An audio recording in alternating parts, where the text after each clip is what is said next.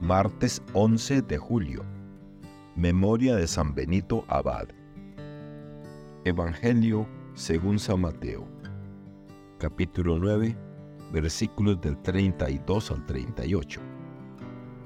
En aquel tiempo llevaron ante Jesús a un hombre mudo que estaba poseído por el demonio. Jesús expulsó al demonio y el mudo habló.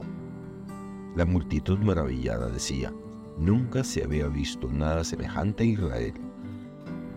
Pero los fariseos decían, expulsa a los demonios por autoridad del príncipe de los demonios. Jesús recorría todas las ciudades y los pueblos, enseñando en las sinagogas, predicando el Evangelio del Reino y curando toda enfermedad y dolencia. Al ver a las multitudes, se compadecía de ellas porque estaban extenuadas y desamparadas como ovejas sin pastor.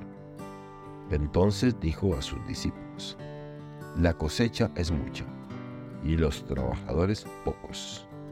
Rueguen por tanto al dueño de la mies que envíe trabajadores a sus campos. Palabra del Señor.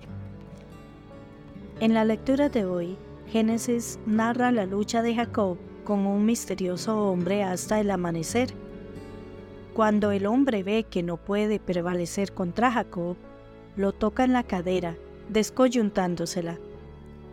A pesar del dolor, Jacob se niega a dejar ir al hombre hasta que éste lo bendiga.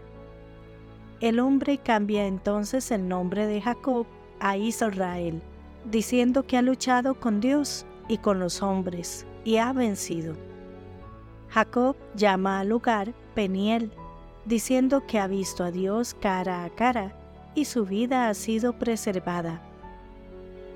Este relato presenta un cambio crucial en la vida de Jacob, marcado por un encuentro con lo divino, que lo deja físicamente marcado, pero espiritualmente transformado. Es un recordatorio de la persistencia y resistencia de Jacob de cómo, incluso en la lucha, podemos encontrarnos con Dios y ser transformados por esa experiencia. En Mateo, por otro lado, cuenta varios milagros de Jesús y su compasión por las multitudes.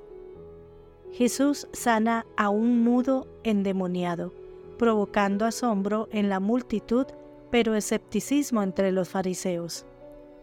A medida que Jesús recorre las ciudades y aldeas, se compadece de la multitud, viéndola como ovejas sin pastor.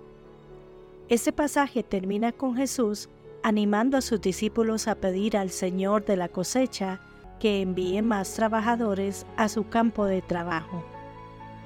Aquí vemos a Jesús no solo como sanador, sino también como alguien que siente una profunda compasión por aquellos que están perdidos y necesitados.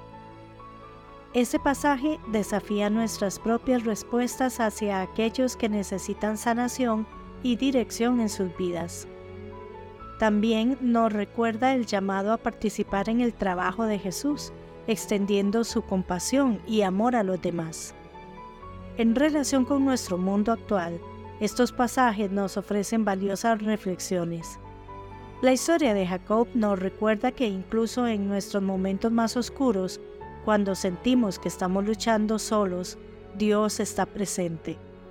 A veces es en medio de nuestras luchas y desafíos maturos donde experimentamos un encuentro transformador con lo divino. También nos recuerda que la persistencia en la fe es fundamental, incluso cuando nos enfrentamos a pruebas difíciles. El pasaje de Mateo, por otro lado, pone de manifiesto la importancia de la compasión y la acción en respuesta a la necesidad de los demás. En este mundo que está lleno de dolor y necesidad, estamos llamados a seguir el ejemplo de Jesús y mostrar compasión hacia los demás buscando formas de traer sanación y esperanza. Estas reflexiones de los textos bíblicos nos animan a perseverar en nuestras luchas, a buscar encuentros con lo divino y a responder con compasión y acción a las necesidades de los demás. son mensajes poderosos para nuestro tiempo y para cualquier época. Que Dios les bendiga y les proteja.